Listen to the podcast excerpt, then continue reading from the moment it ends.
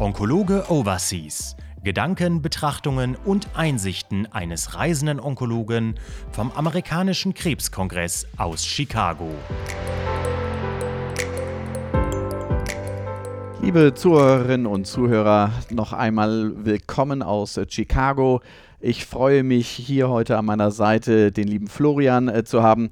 Wir haben ja schon äh, drei Stunden äh, Taxifahrt hinter uns bei der Anreise. Florian, stell dich einmal unseren Zuhörern vor. Ja, Taxifahrt, das war das erste Erlebnis des 2022. Ja, Florian Fuchs ist mein Name. Ich bin Pneumologe am Uniklinikum Erlangen und betreue dort aber auch eben die medikamentöse Therapie des Lungenkarzinoms, mache die ganze Diagnostik und ähm, das ist für uns ein ganz wichtiger Schwerpunkt. Ist der wir hatten schon auf der Taxifahrt diskutiert, äh, ist der ein Schwerpunkt und äh, gab es aus ähm, pneumo-onkologischer Sicht ähm, irgendwelche Neuigkeiten? Naja, der war über die Jahre schon immer einer der wichtigsten Kongresse. Ähm, gab natürlich auch immer schon ESMO, WCLC, vor allem bei uns in der thorakalen Onkologie. Aber der war schon immer auch eine Quelle für wirklich innovative Neuigkeiten und auch bahnbrechende Ergebnisse. Heuer war es vielleicht nicht der äh, bahnbrechendste, den ich bisher erlebt habe, aber ich glaube, es war trotzdem wert, hierher zu fahren. Warum war es wert? Was, was ist das Besondere? Also Vielleicht muss man es ganz einfach runterbrechen und das gilt auch schon fast für jeden Kongress, den wir jetzt in den letzten zwei Jahren virtuell erlebt haben. Ähm, dieser, diese unmittelbare Interaktion mit den Kollegen, mit den anderen deutschen Kollegen, die auch thorakale Onkologie machen, das war eigentlich das, was es ausmacht und wo wir auch jetzt inzwischen gelernt haben, das ist das, was es schon immer ausgemacht hat, warum es sich gelohnt hat, einen Kongress zu besuchen. Also wir haben uns bei der Posterdiskussion wieder gefunden, wieder auseinandergefunden, auseinander und dann hast du das Poster schon gesehen, hast du das Poster schon gesehen und was hältst du davon? Und dann sagt der eine, ach, das habe ich mir gar nicht so genau angeguckt, weil da kam gar nichts dabei rum und der andere sagt, da musst du unbedingt zu dem Poster noch hingehen gehen. Also das, das kriegt man nicht anders hin als im unmittelbaren, in, in der Präsenz vor Ort. Anders geht es gar nicht. Und das gleiche gilt ja auch für die Sessions. Es ist ja auch immer ganz lustig, da geht man zu zweit auf eine Session und am Schluss sitzt man mit dem immer gleichen 20er Pool irgendwo in der einen Ecke. Das ist schon fast so die deutsche Ecke, ja, zweiter Block links oder so. Das ist immer, immer wieder amüsant. Man findet sich automatisch. Genau, das fand ich auch ganz interessant. Bei der Poster-Session hatte ich Professor Gohe an seinem ja. Poster gesehen, den ich zuletzt äh, Ostern auf Mallorca zufälligerweise getroffen habe. Und wir haben beide nicht damit gerechnet, dass man sich am Strand trifft. Äh, aber bei der Poster-Session, da hast du recht, da trifft man sich und ähm, da kann man diese Sachen äh, gut durchdiskutieren. IO äh, haben wir beim Lungenkarzinom schon seit über sechs Jahren mhm. fest etabliert. Äh, wie geht es da weiter? Gab es da Neuigkeiten, positive Daten? Kombinationsmöglichkeiten. Also, ja, der arge Durchbruch für die Immuntherapie oder der, der neue Durchbruch, so muss man es ja sagen. Ich meine, die Immuntherapie war ja an sich schon Durchbruch vor sechs Jahren. Der ESMO in Kopenhagen mit den Keynote 24 Daten war ja echt spektakulär damals. Also so ein neuer Durchbruch war jetzt nicht dabei. Es war eine Studie, da haben wir, glaube ich, viel uns davon verhofft, weil das ja ein neuer Checkpoint ist. Das ist TIGIT mit dem Tiragolumab und da gab es eine Studie zum Kleinzeller, eine Phase 3-Studie, wo man ja im Prinzip das jetzt schon etablierte Schema ähm, Carbo Eto Atezo mit dem Tiragolumab ergänzt hat. Und leider ist es eine komplett negative Studie. Also ähm, zumindest was jetzt den TIGIT-Antikörper angeht. Und ich glaube, wir müssen uns da auch damit abfinden, dass im Moment so im Bereich Immuntherapie es wieder immer langsamer vorwärts geht, so wie in der Vorimmuntherapiezeit, wo wir uns auch jahreweise gedacht haben, irgendwie geht es jetzt hier nicht mehr so richtig weiter, ja. Bei den anderen Tumorentitäten sind ADCs ja. ähm, ein, ein, wichtiges Thema. Gibt es auch in der äh, Pneumoonkologie welche? Also zugelassen gibt es ja noch keine. Ähm, es gab ja da auch schon, ähm, sage ich mal, welche, wie zum Beispiel das, äh, das Rovaté beim Kleinzeller, was ja wieder in der Versenkung verschwunden ist. Es gab jetzt Daten zu einem anderen Konjugat, das ist das Tilizotuzumab Vedotin, also Tiliso-V kurz, was ähm, kurz, ja. ja, wo der Antikörper ähm, MET, äh, MET ähm, affin ist und dann eben das Vedotin in die Zelle hineinbringt.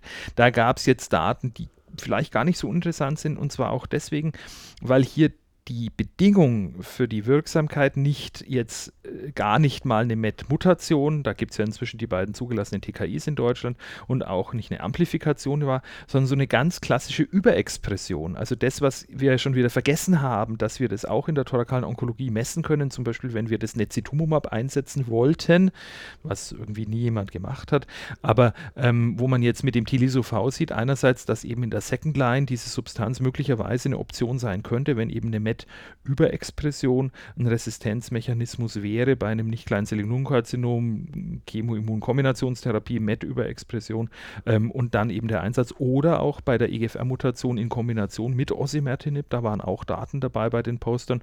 Da kann ich mir gut vorstellen, dass so in zwei, drei, vier Jahren vielleicht mal da ganz konkret schon was passiert, auch Richtung Zulassung. Hm. Du, das Lungenkarzinom wird ja immer diverser. Wir unterteilen es in ähm, treibermutierte Lungenkarzinome. Ähm, wir haben auch jetzt Daten gesehen äh, von einem neuen ähm, RAS-Inhibitor. Wie fandest du die? Diese Adagrasib-Daten, ja. Also die erste Präsentation, da ging es ja mehr um die grundsätzliche Wirksamkeit. Und da hatte man so ein bisschen den Eindruck, okay, die haben jetzt Sotorasib durch Adagrasib ersetzt und haben immer hinterm Komma so die Zahl geändert, weil ist vielleicht jetzt ein bisschen übertrieben gesagt, aber eine echt äh, Knüller war es jetzt nicht, dass man sagen würde, also das Sotorasib ist vielleicht schon bald wieder Schnee von gestern, weil der nächste kommt. Ja, wir haben ja beim EGFR-mutierten Karzinom diese Kaskade erlebt, wo immer wieder ein neuer TKI kam. Da kamen jetzt gestern noch Daten für Patienten mit ähm, also nicht symptomatischen, aber auch nicht behandelten Hirnmetastasen der Anspruch war zu sagen, wenn ich schon so eine orale Substanz habe, dann will ich wissen, ob die wie die ganzen anderen oralen Substanzen, die wir inzwischen haben, also Osimertinib, äh, Entrectinib und so weiter, ob das auch entsprechend ZNS-wirksam ist. Und da spricht auch einiges dafür, ähm, ob das jetzt irgendwie bald mal Practice-Changing sein wird oder nicht. Das wird man mal sehen. Also so ganz weiß ich nicht, ob wir jetzt das Sotorasib quasi schon wieder abschreiben können in absehbarer Zukunft, nur weil das Adagrasib brauchbare Daten liefert. Auch das wird man jetzt im weiteren Verlauf sehen. Das Hauptproblem, was wir haben bei den Nicht-Treibermutierten, ist nach der Erstlinie Chemo plus Immun. Ähm, da war in der Plenary Session ähm, ja letztlich auch, konnte die FDA, also die amerikanische Zulassungsbehörde, ähm, uns Daten präsentieren. Wie fandest du die? Das sind natürlich schwierige Daten. Was die ja gemacht haben, die haben im Prinzip Studien, die zur Zulassung eingereicht wurden, nochmal retrospektiv analysiert. Und für mich fast die wichtigere von den beiden war ja diese Analyse bei den Hochexprimierern, die Überlegung Mono versus Kombinationstherapie. Ich fand es schwierig an so ein paar Kleinigkeiten, zum Beispiel, dass sie die Checkmate 26 mit reingenommen haben. Vielleicht kennt die gar nicht mehr jeder, das war ja quasi fast schon gleich wie die Keynote 24, also nicht Mono Pembro, sondern Mono Nivolumab und die wurde ja auch 2016 bei, in Kopenhagen gezeigt und war eine negative Studie. Es wurde nie weiter verfolgt, Nivo Mono First Line. Die haben die da mit reingenommen. Das finde ich natürlich schwierig, eine primär negative Studie in so eine Gesamtauswertung mit reinzunehmen. Jetzt sagen die in der Auswertung, dass eine, eine Chemo Chemo-Immun-Kombinationstherapie fürs Gesamtüberleben nicht besser ist wie eine Immunmonotherapie, weil die Hazard Ratio nicht signifikant war. Aber die Chemo-Immun-Kombi hat halt vier Monate mehr Überleben gezeigt. Also ich glaube, äh, wirklich wirklich bahnbrechend war auch das nicht. Es ist natürlich mal ganz schick, solche Daten zu zeigen, denn wir haben ja sonst solche Daten nicht. Wobei letztes Jahr beim ESMO, glaube ich, hat die Solange Peters Daten auch gezeigt, wo sie eben Mono und Kombi im Real-World-Setting verglichen hat und da auch keine dramatischen Unterschiede bei den Hochexprimierern bestanden ich denke, solche Daten sind natürlich immer ganz interessant, wenn man denkt, ein bisschen mehr möchte man rausholen und wenn man dann mit dem Patienten diskutiert, sie haben zwar eine hohe PD-1-Expression, wir könnten eine Monotherapie machen, aber vielleicht gibt es Gründe, zum Beispiel eine hohe Tumorlast, dass man auch eine Kombinationstherapie macht. Es hilft einem ein Stück weit weiter. Äh, äh gravierend, einen gravierenden anderen Blick auf die Immuntherapie haben uns diese Daten aber auch nicht gegeben. Ja, danke. Und wie ist es ähm, nach der Erstlinientherapie? Gibt es da Neuigkeiten? Da kommen wir ja noch nicht richtig weiter. Naja, da kommen wir im Moment noch gar nicht weiter. Ähm, es gab jetzt Daten, wo die Idee war, dass man im Prinzip das Pembrolizumab im Progress um Ramucirumab, also eine Antiangiogenese, ergänzt. Die waren interessant. Wir können es nicht machen, weil es nicht im Label ist. Interessant war es schon. Es war aber auch nicht so dramatisch besser oder unterschiedlich, so indirekt auch im Vergleich, dass man sagen würde, das muss ich irgendwie ab sofort versuchen zu machen. Und es gab ja auch die Daten, dass man im Prinzip in nochmal das Atezolizumab nochmal nimmt, nach einer bereits einer Immuntherapie mit Cabozantinib kombiniert. Auch so eine Kombination könnte sich ja anbieten. Aber das sind, sag ich mal, frühe Daten gewesen, die sicherlich noch nicht heute schon als Practice Changing anzusehen sind, wo man sagt, also das müsst ihr morgen machen. Ja, da wäre ich wirklich noch zurückhaltend. Ansonsten, es passiert nicht viel in der Second Line, das muss man schon sagen. Ich meine, diese TILISO-V-Daten, die ich gerade erwähnt hatte, mit der MET-Überexpression könnten interessant werden. Und was ja noch interessant werden könnte, was aber jetzt beim nur ganz am Rande auf einem Poster Erwähnung gefunden hat, was ich beim, beim ESMO letztes Jahr sehr interessant fand. Das war diese Vakzinierungsgeschichte mit was, was sich, das nennt sich OSE 2101. Ich weiß gar nicht, ob du es beim ESMO gesehen hattest. Da gibt es eine französische Pharmafirma, das ist o, die heißen OSE und die, die sind völlig unterm Radar bisher aktiv und die haben so eine so eine Kombi aus verschiedenen Antigenen als Vakzinierung entwickelt und haben eine Studie beim ESMO gezeigt, wo im Prinzip dieses, dieses, dieses Vakzinat mit Docetaxel verglichen wurde, aber wesentlich besser lief. Also da könnte sein, dass was kommt. Auf dem ESMO diesmal nur mit Patient-Related Outcomes auf einem Poster repräsentiert gewesen. Also beim 2022 diesmal äh, keine Practice Changing beim Lungenkarzinom. Nein. Du hast den ESMO schon angesprochen, ähm, steht ja auch immer in Konkurrenz. Hat es sich für dich als Pneumoonkologe gelohnt, auf den 2022 zu kommen oder wirst du demnächst in Zukunft eher den ESMO präferieren?